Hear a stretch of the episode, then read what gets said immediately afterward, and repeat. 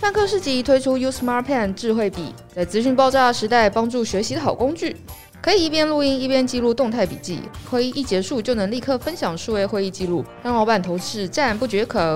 U Smart Pen 智慧笔结账输入 November 再折五百元哦。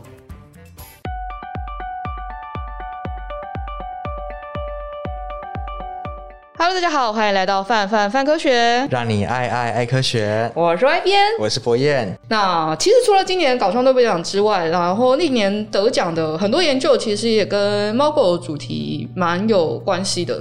然后呃，现在到了下半段，我们来看一下过往一些跟猫猫狗狗有关的搞笑诺贝尔奖研究。跟我其实一直都一直都很想跟博彦聊聊这个话题，就是我其实蛮想知道你有没有特别喜欢哪个搞笑诺贝尔奖的奖项。跟如果你有机会做研究的话，你会 你会不会想要选个什么题目，然后然后目标得搞创诺贝尔奖？好，那其他猫猫狗狗有关搞创诺贝尔奖研究，之前我们曾经有一次跟台湾吧图文不符，然后跟怪奇事务所合作的时候，有盘点过跟猫咪有关的一些研究。那跟猫咪有关的研究，比如说在我们站上特别多人，我自己也蛮喜欢的。也算近比较近期一点研究，是二零一七年的呃诺贝尔诶搞笑诺贝尔物理学奖在讲，就是猫咪到底是液体还是固体。这事情其实我认真完全无法想象，因为我其实没有看过猫咪呈现过液体的状态，因为毕竟没养过猫嘛，所以就不会看到它什么时候会长得像一滩液体。你们家猫咪有长得像一滩液体的时候？有诶、欸，其实因为猫咪的身体非常软柔软，然后它会它又很喜欢待在小地方。像有呃，之前曾经有个实验是猫就是会特别倾向待在小地方，即便、嗯、例如说你可能在地上放个纸箱，它就会钻进去，甚至是你屡试不爽嘛。我其实对，然后跟比如说你他替他买了新的玩具，但他不喜欢那个玩具，但他会喜欢那个纸箱 这件事情是，我觉得对猫来说选玩你人的角度选玩具，你可能觉得说啊这个木头触感不错，但搞不好这个木头的味道、嗯、对猫来说过于强烈，所以常常会有人选的。玩具猫不喜欢，我觉得相当合理。纸箱这件事，它是一个很安全牌的东西，同时它又具备了舒服的触感，它也不温不烫，然后它又可以有狭小的空间。其实太大的纸箱，猫反而没有那么喜欢跳进去。像我们家自从我妈认识到我们家的猫它很喜欢纸箱之后，我们家的客厅就摆满了一排纸箱。哈，它会有什么选择偏好吗？是看得出来的吗？小的，开口小的。哦，它会喜欢躲进去，然后在阴暗的地方。他就看着你很舒服，然后那也是，就是他被我们烦到受不了的时候，他就躲进去，这样的避难场所。但是纸箱，我觉得对猫来说，可能也是一个抓爪子还蛮舒服的东西。其实有很多猫抓板，它材质就是瓦楞纸。那我们家的猫，我们家的纸箱会定期的需要更换，是因为它有时候窝着窝着，它就顺便在边边抓一抓。哦，就会烂掉。哦，但对大家对养猫的人来说，纸箱你就把它当消耗品，就它就丢完了。对啊，很方便啊，所以从此我们家就没有买猫的玩具，纸箱它就很开心。对猫来说，搞不好它也很开心啊。我很有时候很庆幸我们家猫喜欢一些很便宜的玩具，例如说，它很喜欢宝特瓶的瓶盖。哦，你是声音吗？还是他会拿来当成就有点像？他会去拨弄它，然后如果你拿那个瓶盖或是那个圈圈，就是那个塑胶圈，在地上，在瓷砖地上这样子来回快速移动，会有一个搔刮的声音。哦，他会对那声音特别的有兴奋，特别兴奋。然后如果这个时候你把瓶盖或者是那个圈圈弹出去，他就会往前去追，然后拨弄它好一阵子，累了才离开。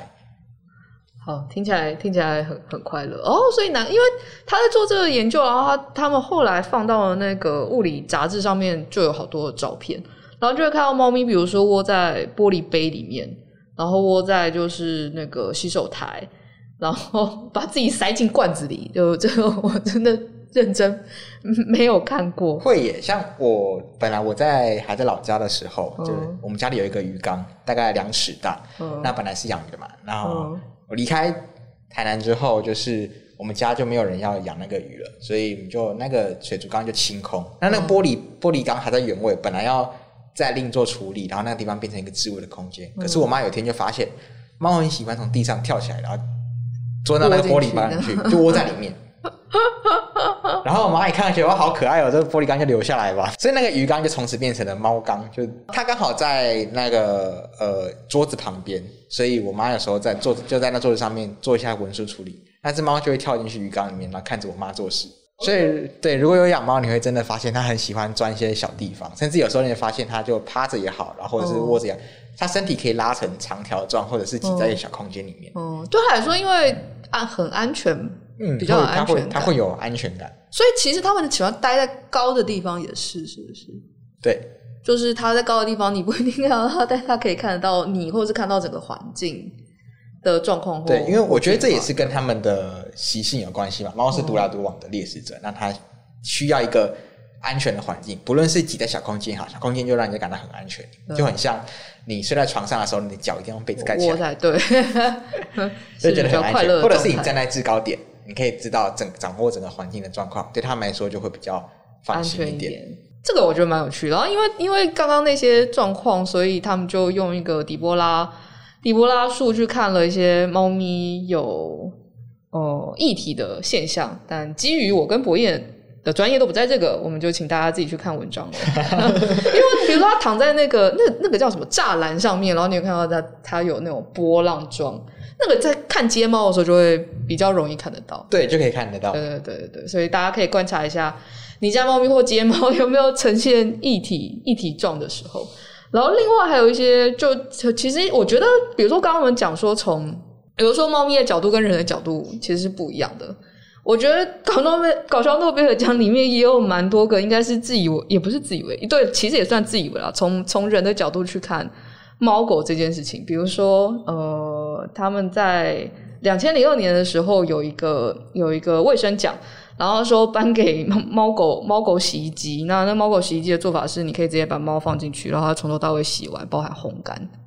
嗯，然后就看到最近，我不知道你有没有被打到，最近网络上因为有募资一款就是猫咪的烘干机，然后他们就找有找，可能也是蛮有名的网红猫咪去代言，然后就看到就是他把猫咪洗完之后，把猫咪塞进去，然后猫就在里面烘干这样，因为他。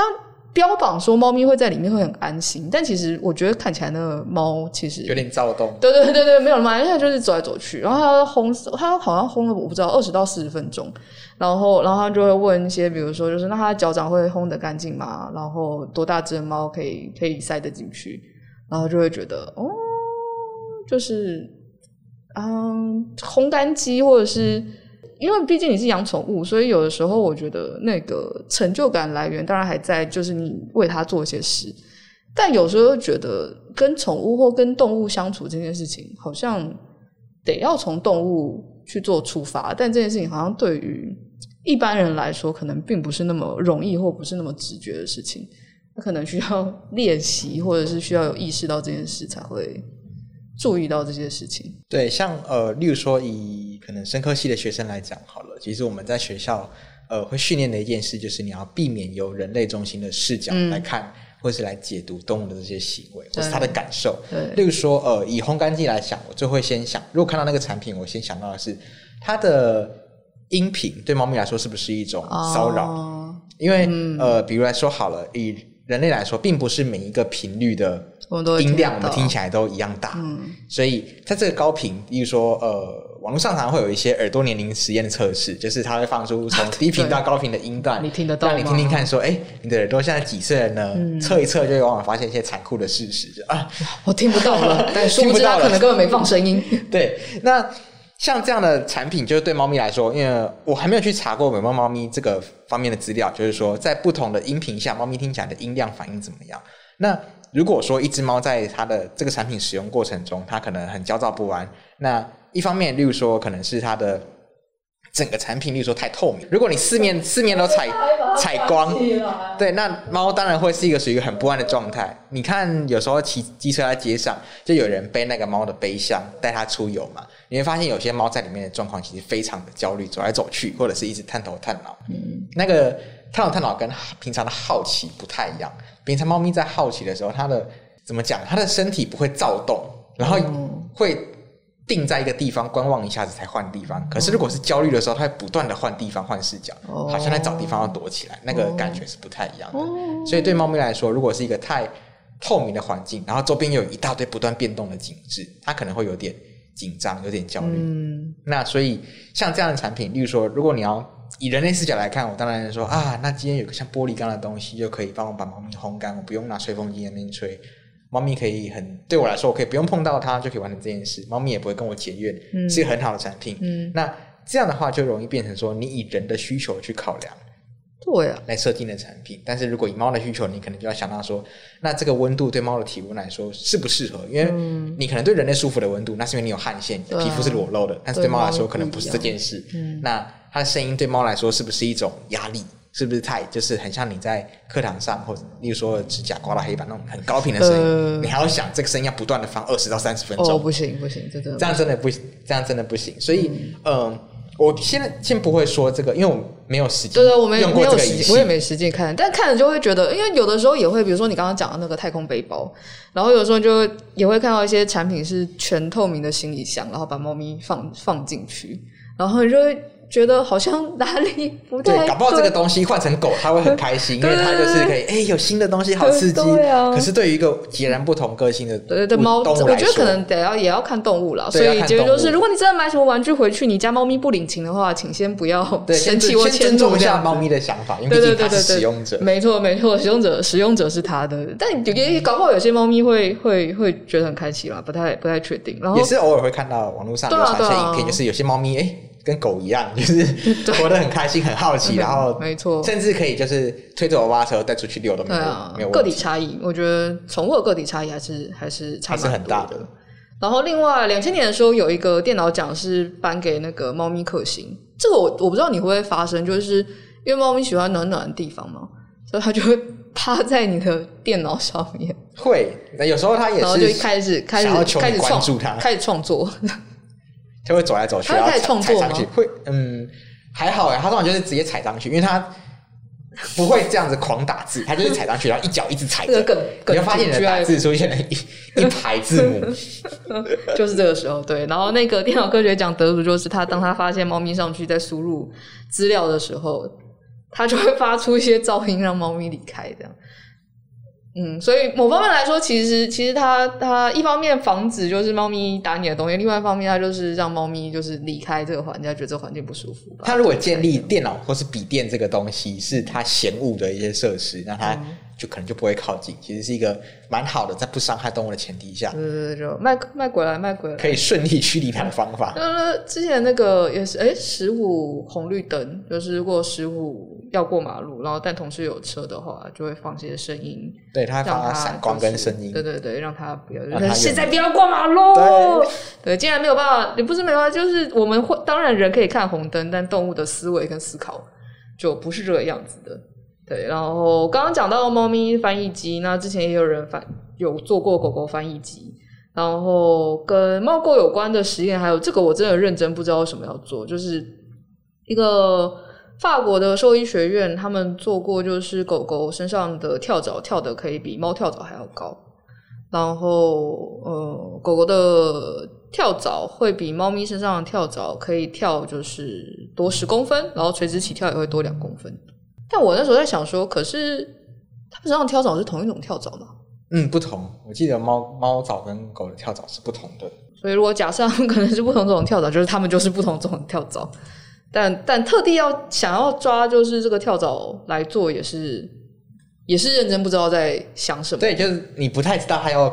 我不知道，我不知道比出来之后，然后没有共同的基础对啊，去比较，所以然后呢，然后狗狗这个也蛮有，这个我也那时候看到也想问说，然后呢？那是二零一四年的，二零一四年他们做了三十七个品种，七十只狗狗，然后记录了一千八百九十三次大便跟五千五百八十二次小便的记录，然后他们就他们大小便的时候没有系链子，然后让他们在自由空旷的环境之下去进行。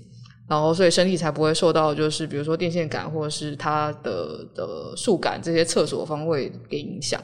然后他们就去记录，就是狗狗在上厕所的时候，身体的轴向大概会在哪个地方，然后得到了南北向比较多、东西向比较少的结果。我想说得出了这个结果，然后呢？其实有些研究会看起来比较莫莫名其妙，但如果你要认真去深究的话，也许呃。在以前有做过牛的实验嘛？大家他们透过就是空拍机或者是卫星去扫，发现哎、欸，牛好像在休息的时候会固定朝向南北向，或是固定有个排列的方向，那就好像有证实这件事情。那其实就变成说，呃，以哺乳动物来说，有没有身上一些感知的细胞？哦、这其实蛮重要的。或是蛋白质是在感应磁场的，那有可能是为了什么？或者是它其实只是祖先有在用，但是你现在没在用了，只是只在上只是留下，只是留下来，你刚好有一个 feel，就是好像好像这样比较比较对哦。对，所以他们往下的确也往好像往那个磁地磁的方向走，所以。就有发觉，就是诶，在地磁扰动的时候，狗狗身体方向比较乱，然后所以可能狗狗会有磁觉。对，但后来我们有有在那个鸟类身上发现那个樱花色素嘛，哦、就是候鸟在迁徙的时候，它需要地磁来帮它判断方向。那这个蛋白质就发现，诶，它确实是会跟磁场有些互动，然后让鸟类知道说，我现在方向是怎么样，所以我可以不分昼夜的就是这样一直走，一直走，一直走。这么这感觉蛮好的，因为我是路痴，所以。一直都觉得，我不太确定人人，我不太确定人有没有磁觉这、这个东西，但就会觉得，如果人有磁觉的话，我们的一些行动装置或是什么可能会。我一直，因为我自己也是路痴，从、嗯、小就是路痴，然后、啊、呃，我隐约好像感受到路痴在认路的时的逻辑跟不是路痴的人不太一样。像以我自己来说好了，就是呃，如果是跟我。你没有跟路痴暴露的经验的朋友跟你暴露的时候，你就会说，呃，走到哪边左转，然后右转往西边走，然后这样子，或是你走什么走什么路。可是有时候这个去的地方比较远，它就会超载。嗯，所以对路像路痴朋友暴露的时候，我比较习惯的模式是，你沿着某条路直走，然后到底右转，就是用直走转弯这件事来判断，然后用地标来取代地名，例如说看到。一家全家，然后右转，嗯、然后再看到一家五十兰的时候左转进去，用这种标点式跟直线式点对点连线的方式来报地名，会对路痴朋友比较友善。的确是这样。哦，之前那个啦，之前在看人文岛屿上面有做一篇呃讲，就是有点像是在分析，就是人是怎么。去思考路径这件事情，然后好像说根根据研究会分成两种策略，其中一个策略的确就是，比如说我告诉你说，呃，它是路径策略嘛，就是如果比如说讲，呃，我问你邮局怎么走，你就说前面红绿灯左转，走十分钟之后在你的右边。但也有另外一种是盖棺策略，就会是，哎，请问邮局怎么走？他就说，哎，往北走一百公尺，再往西走五百公尺，他在你右边。后面这个对我们来说，不行欸、就是我就是你有奖跟没奖一样，这哪有人哪有人这样子暴露的？谁这样子暴露的？然后但他们发觉就是那个呃，那那个研究者研究发现，就是比较常出国自助旅行的人会比较用就是盖棺策略找路，然后比较少出国的人偏好路径策略。我其实很很好奇。到底是谁用盖棺策略在找路？就是谁会？你怎么知道你走一百公尺？我如果不打开 Google Map，我怎么知道我走一百公尺？路痴可能相对来说，它的空间概念就已经很模糊但。但你想想，我们的那个那个东西叫什么？导航，导航就是用就是用盖棺策略在在做导航的啊。他会告诉你前方一百公尺后左转啊。对对啊，他不会告诉你说前方 seven 左转。然后呃，每次用导航我就很容易错过路口。对啊，我就想说你说一百公尺是什么？是一百公尺到了吗？到了吗？到了吗？对啊。然后过的时候就是请回转。对啊，所以就蛮有趣的，蛮有趣的。然后他们那个那时候那时候的那个研究，他们就抓了呃外国人。然后，然后去试图让他们试试看，就是比如说，什么从一个小时从台北车站搭捷运到一零一景观景观口，然后再到哪里，再到哪里，然后看他们怎么做到这，有没有做到这件事情，然后怎么做到的。我觉得这还蛮有趣的。对，大家就是，但我觉得这件事情另外一个有意思的地方在，就是路痴永远没办法体会会认路的人脑袋长什么样子，会认路的人也永远无法理解，就是路痴到底。脑袋发生了什么事情？我后来朋友他就放弃跟我直接讲，他就开始帮我暴露。对对对对对对对，他开始接受我真的没办法认出路来这件事。对对对对对对对对对。而且就是比如说对我来说，同一条路，白天晚上，然后车多的时候，车少的时候，然后冬天夏天。秋天就是都都是不一样的路，正着走跟反着走是不同的路。对，没错，请大家理解，正着走跟反着走，它就是不一样喽。理理论上，因为我们还算就是可以记住，就是比如说你刚刚讲到的，哎，到哪里到哪里，然后再到哪里再到哪里，那东西是背得下来的，所以用这种方式的确可以可以。那路标会比较有效一点。对对对对对对对对，所以基本上只要当这个路标消失了之后，我每次看到转角的 Seven 跟转角的麦当劳消失，我都想说怎么办？这个我认为麦当劳消失了怎么办？我的地图缺了一块，就是我要重新建立它。没错没错，真的不行。我之前之前去从市哎从市林要回市区的时候，会看会认一个转角的麦当劳，然后知道那一带转。我害怕那个麦当劳消失了。我想说你之后会变成什么东西？我不知道。啊、哦，好恐怖。好，我们为什么聊到这里？好，总之就是不确定人有没有直觉，但是但好像有了蛮方便的。对对对，有了应该蛮方便的吧。应该是吧。但理论，但你比如说，它磁觉如果只是分东西南北，理论上我们应该可以用就是现场环境的大路标去搞清楚这件事情啊。对，所以你的意思是，所以一零一就是一零一的相对位置在哪里，应该可以让你知道这边是哦，它因为它是一个大路标啊。对啊，你可以看着它，就是对对对对对对对，说哦，我现在是往信义区的方向，就是哦，我现在是远离信义区的方向。对，所以嗯，对人来说，所以我就。就是我虽然也念生物，但是我从来没有可能曾经要念过生态。但我觉得，如果真的是个路痴，会不会其实念生态蛮危险？你有你有你有过这个想法吗？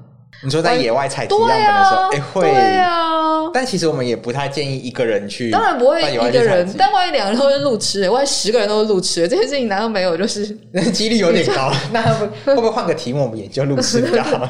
材料这么丰富啊。你就是很想做生态，但你就是路痴，你要怎么办？是说博彦，你是喜欢搞笑诺贝尔奖的吗？其实每年我期待搞笑诺贝尔奖的期望程度，我想很多人应该都比期望诺贝尔奖程度。因为诺贝尔奖很头很痛，就是 基本上我们，尤其哎，今年诺贝尔奖头还蛮痛的，就是今年三个都蛮难的。今年三个都蛮难的，像我自己要做儿童刊物编辑的时候，嗯、我会希望每一年诺贝尔奖都要介绍这些很。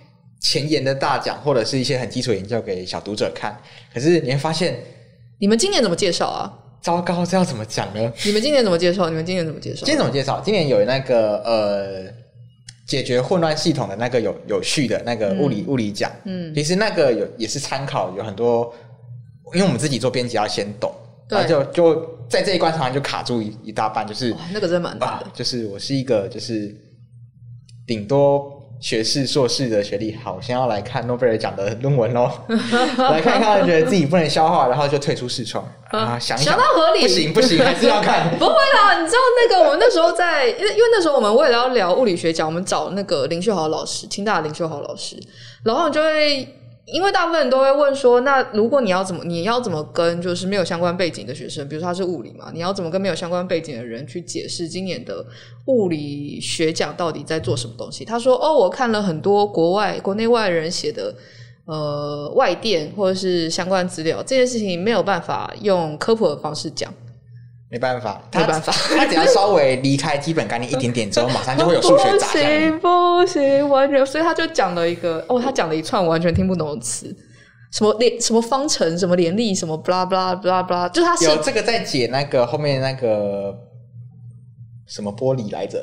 呃呃，那个那个无无序无序的那个自旋玻璃，自旋玻璃，自旋玻璃来的时候，后面就反而出现就是一堆很复杂的数学。但我们那时候跟小读者讲的就是说，好，呃，你看在一块材质之中，如果你再出现磁铁，那大家的小磁小磁铁，你要往同个方向才不会互相抵消。嗯，有些材料他们会刚好正的占一半，反的占一半，互相抵消。可是有些材料的。小磁铁呢，他们就不喜欢，就是规规矩矩的排队。有些喜欢朝东朝西，有些甚至喜欢朝东北方。那这样的情况下，你就会出现有些材料它会带有一点点磁性，可是又不是很强；嗯、有些没有。那可是你要怎么从这乱七八糟的材料中找出一个方法来跟别人讲说，哎，这个材料的。磁性强弱，或者说是长什么样子，所以丁就直接跳到，哎，某数学家找出了这个方法。哦耶，他超棒的，他得奖了之类的。对，其实就只只能简介这个材料的性性质，但是后面的数学其实对小读者或者说一般读者来说，它有点太太深入了。那前面刚好讲混乱系统，讲到气候，你其实就是它是一个相对呃自旋玻璃比较友善的题目，你可以从它。呃，预测天气这件事开始讲起，那你会，你就可以向读者反问说：“你觉得预测天气有哪些因素可能会影响到天气变化呢？例如说，你可能呃雨水多寡啊，或是你这个地方有没有足够多的植被啊，可以让它的水汽上升啊，或者是风怎么样啊，或者是人类的污染怎么样？嗯，这些因素会影响气候变化，所以变成说你要如何预测明天的气候，甚至是十年未来的气候，它的要考虑的因素就非常非常多。嗯，那呃这次的诺贝尔奖得主他们就是建立了一个开始建立了一个方法跟模型，可以让我们输入大致的参数，以初估的方向。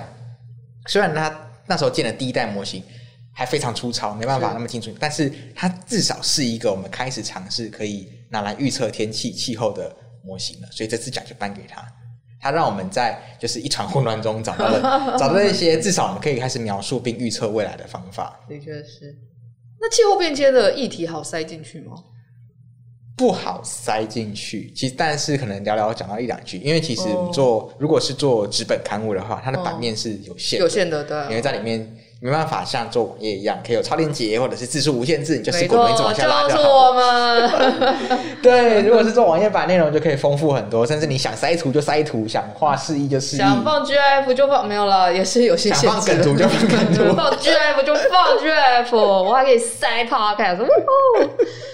大概这样，但我们有很多广告，就是最近网站上广告也多到我快要受不了了。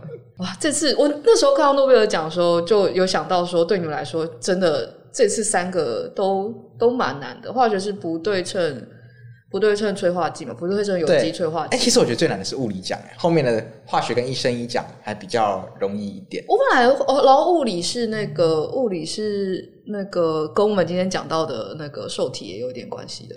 对，通道就辣椒素那个哦，声声音讲它也是辣椒素，嗯、我们就讲说，就是你在吃辣椒的时候，是不是感觉到热热辣辣的呢？所以有科学家就很好奇，为什么我们会感到热热辣辣的呢？细胞开了天眼，对，所以所以 我们就把那个 细胞上的蛋白质通道或者说受体比喻成守门员，嗯、是由这些细胞来帮助你决定你有没有感觉到，决定有什么感觉。那科学家怎么找到它的呢？就是。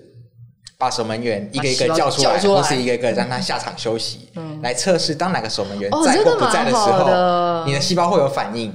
所以，哦、这举例蛮好的。对，就反正就是每年诺贝尔奖，大家都会掉头发，就是啊，我要怎么样举例才能让小孩子懂呢？真的好难，而且发觉他会，他会应该越变越难，是蛮合理的。对，比如说不对称有机催化剂，我们可能之前不对称催化剂得奖的时候，只要解释不对称催化剂。我们现在开始讲解释不对称有机催化剂。对对对，那像这次不对称有机催化剂，我们可能想说，呃，有些工具存在的时候，会让事情变比较容易。例如说，你要拿手去把螺丝钉拴拴进去木头里面，手会很酸，基本上不太可能，那你就很费力。嗯、可是如果你有一个工具可以帮，例如说螺丝起子好了，螺丝起子它可以帮你简单的。做完这件事，但螺丝起子本身做前跟做后，它还是螺丝起子，对，这样子。那例如说，它这次有机催化剂，它早期就是找到了，发现在生物体上，本来大家都用酵素这么带个蛋白，它可能只有少部分有派上用场。那就很像你拿一个呃冲冲击扳手好了，你其实只有前面那个金属的旋转的结构有帮助嘛。那科学家就发现，好，我们要一口气做出那种电钻的机具太难了，我们把前面那个砖头拿下来。试试看，哎，也有帮助嘛？呃，可以嘛？对，也可以嘛。那我们就用签头就好了。对，所以诺贝尔奖颁给了，哇，你成功的把砖头拿下来了，你给你奖啊！期待明年盯着你们，哎，不是明年，明年再来跟你聊这件事情。所以相对来说，的确搞笑诺贝尔奖就欢乐许多，蛮欢乐的。今年有特别，你有特别介绍哪几个奖吗？今年还在选呢，可能会排到下个月去看。哦，真的哦，因为十一月，例如说。呃，版，例如说，假设是日刊或者是月刊好了，它的版面你可能三、哦、三个奖就三个篇幅了，嗯，那你可能就会塞太满，会排挤到其他性质的题材，对，所以可能就会往后延。这也是做纸本的比较尴尬的地方，就是没办法时事追那么紧，同时它版面有限，你想要一口气塞很多东西进去，又不能同时讲太同质性的东西，嗯，因为它毕竟不是一本专刊，嗯，对，所以就会很多东西有趣，很有趣归有趣，可是时间就会往后排。没关系啦，搞笑诺贝尔奖，我们现在也是在讲两千年的奖嘛，所以还行还行还行。你你之前有想过，就是有没有想要得搞笑诺贝尔奖？嗯，但我虽然我觉得其实搞笑诺贝尔奖蛮难当做科学生涯的目标，我本来是这样想，然后，但我后来就是之前跟那个拿过搞笑那个物理学奖那个佩良，就你也写过戴熊，对对对，聊了之后发觉，哎，其实好像如果你真的想得，大概有几个就是小技巧可以让你比较容易被看到。就如果真的就是比如说你曾经得过，然后有些有一些呃方向，就比如你曾经得过，或者是有呃之前得过的人推荐。然后就会比较容易容易被看到，然后他毕竟也不像是就是诺诺贝尔奖那样子，就是包袱比较多，所以我觉得有时候就会出现，就是他其实如果不，比如说你如果你真的是科学家，你真的试图想要拿一两个搞笑诺贝尔奖，可能不如想象中的难，但其实老实说，好像也不太会有人用这个当做他研究的方向。他比较像是一个，我觉得这个就是呃。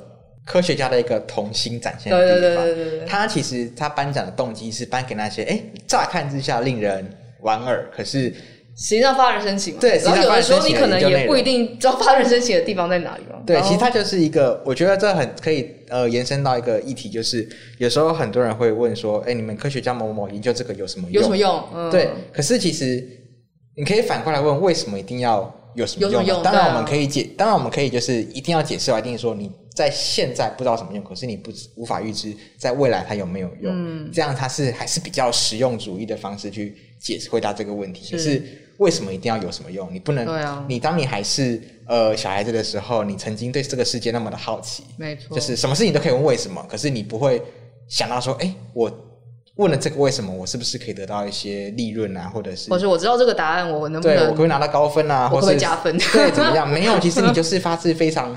原始的你的一个好奇心，就是我想知道这件事为什么。没错，我就是要知道到底狗的跳蚤跳比较高，还是猫跳蚤跳比较高。对啊，你不觉得这就很像一个小学生会问的问题吗？是狗的跳蚤跳比较高，还是猫跳蚤跳比较高？哦，那那那他们谁跳的比较高呢？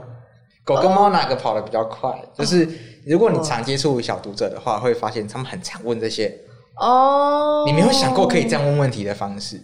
我觉得那就是。很值得我们去进一步替他们保留下来的好奇心。真的希望这个事情可以，因为你没办法去预知这个好奇心未来可以挖出什么样的可能性。那你有没有自己比较喜欢哪个奖项？你曾经听过这么多年，有没有哪个奖项你一听之后觉得哦，对我就是也曾经想要知道这个，但但然后然后那人吧，就印象最深刻的可能还是戴熊那一篇，戴熊的。方块便便，因为那个就是自己太印象深刻，所以自己去挖了文章。有我看到你写的非常详尽，有投有投稿，后来还有跟那个佩良聊聊天这样子。他那时候来系上给演讲的时候，还就拿了书去找他，就是找他签名。哦，你要找他签名哦？对。然后他就很开心说他，哦、他他比 David Hu 还要更早在这本书上签名，好可爱。然后他 David Hu 还没在上面签过，哦，David Hu 是那个佩良的老师，对。然后就有其他点，就觉得说，其实呃，袋熊它本身就是一个毛茸茸可爱的家伙。然后那时候就是大家都还不知道为什么它的便便可以是方形的，我戏称它是布朗尼制造机，蛮 蛮好的。蛮应该之后有个，其实其实卡通里面有袋熊角色，但你就觉得他蛮好的。当一个袋熊的角色是，他是一只袋熊，然后他是袋熊老板，他开了一间。布朗尼制造机，很棒很棒，所以变成说，它这个东西你从来没有想过，其实呃，我们过去你一想到，例如说我今天请拿了一块粘土给你说，好，你帮我做个正方形出来吧。你要不就是用模具塞进去之后出来，要不可能就用拿个尺然后什么切成正方形。你比较少会开始会用挤压的方式，嗯、对对对，然后让它变正方形。其实这件事情过去没有想到，动物也会用这样的机制来做。那时候跟佩良聊的时候，往下就会想说，那我们可不可以试图做出正方形的香肠？就是你 既然你既然流水，你不是流水线挤压？对，你既然戴熊的肠胃道流水线挤压可以大出方便便。哇，那这样的话，我们就有机会做出，因为我们现在做香肠香肠的肠衣是动物的肠肠子，说是羊肠嘛。嗯、那如果诶拿戴熊的肠子，是不是就可以做出？或是 或是哪里哪里夹一下，然后哪里的材料，不就是那个材料啊？就是它是横的，有两个地方跟两个地方的肌肉厚薄不一样，所以挤压的力量不一样。或是，但可能不太想吃太太熊香肠，不太想，不太想。而且而且我你你不是有意思啊。我觉得说他们做的时候，从就是因为因为呃台湾会发生路杀嘛，那其实澳洲也会，那澳澳洲就会有有有袋熊路杀，然后从袋熊路杀这么，我就觉得袋熊路杀其实蛮沉重的对议题，然后从这个议题可以衍生出这个有趣的实验，我觉得某方面来说。还蛮好的，就让我们感受到，就是哦，有的时候有些东西你不一定，呃，比如说呃，先入为主的观念啊，或者是可以从不一样的角度去看啊，然后跟可以从这之中再得到一些意料之外的惊喜，我觉得都是每年看搞笑诺贝尔奖的时候会得到的收获，挺好的。其实搞笑诺贝尔奖，你发现很多他们的研究都发自生活身边很小的事情，嗯，对，像这次那个讲。猫咪的语调的东西，他一开始也是说，他家里养了六只猫，然后听到他猫咪在准备喂饭的时候，声音诶好像是往上飘，但是去看收益的声音就往下往下掉，就是从这么小的开始，然后你才发现说它可以有这么好玩、这么有趣的题目可以生出来，对吧？其实搞笑诺贝尔奖就是，我觉得他每年这样颁，其实相对相较于就是诺贝尔奖也是每年这样颁，前后大概隔了一阵子时间，他就是提醒你，就是有人为了像诺贝尔奖这么严肃这么。这么专业，这么为全人类福祉，就是有人在这么心力。无聊枯燥的题目上，就是做非常往前，再努力往把人类的进步再往前推进一公分，再往前推进一公分。嗯、但同时，我们也有搞笑诺贝尔奖，在提醒我们不要忘记当初你想做研究或是对任何事情产生好奇心的那个时刻。没错，我觉得博彦说的非常好，这也是为什么每年我们都蛮觉得搞笑诺贝尔奖蛮兴奋的，然后也就每年这样子都带着大家。看不同的研究，那也希望就是，诶，或许哪天我们不一定要有搞笑诺贝尔奖这个框架，也可以让呃想要做特定呃想要做有趣研究的科学家，可以就往那个方向长，而不是就是哦，就是这东西好好扯，然后他得搞笑诺贝尔奖，就希望有一天也没有这个框架了，对，但还是觉得蛮好的，有这个还是很好的，对对对，还是挺好，还是挺好，希望他可以就是一直维持下去，不然你会看着创办人。一天一天老，就你也不知道他之后到底之后会不会一直一直都都在，因为毕竟他每届还是都自己办呐、啊。嗯，但是希望有人来接接，应该会应该会有啦。对，然后也希望哪年我们可以跟他们有更深入的合作，就到时候大家在一起玩啦。好，那今天非常开心，就是邀请到博彦，然后我们发现了我们有一些共同点，比如说我们都是路痴，我们发现我们不同的地方，比如说你是猫派，我是狗派，对，希望下次可以在一起聊聊更多有趣的研究，然后我也喜欢你从就是嗯、呃、小读者的视角去讨论同一个议题，因为我们往往也是，比如说那时候看诺贝尔奖的时候也是，就觉得哦好难。我要讲给高中生就已经够难了，我很难想象当你们要讲给小学生听的时候，到底要怎么讲。但我觉得换了一个视角，然后会有不一样的思考方式。我包含觉得，连其实纸本也是一个不同的思考的视角。我也从来没有在有限框架下去想象我要把东西塞进去。或许哪一天我们可以。互相换彼此的工作一点，可以来换换，试试看这样子。对对对，一日网络编辑，对对对，一日的纸本编辑，我们来进行一个对对对交交换工作，然后看看，然后我觉得会展开有不一样的视野。那就很谢谢博彦，那希望你之后可以多来。那我们今天节目到这边结束喽，也谢谢大家，大家拜拜，拜拜。以上就是本集科科聊聊的节目内容。听得还不够尽兴吗？成为泛科学网站会员，除了文章看到宝，还能追踪作者、留言评论、光点鼓励，同时获得好玩的知识成就、升等练功。快一起加入泛科学，轻松玩科学吧！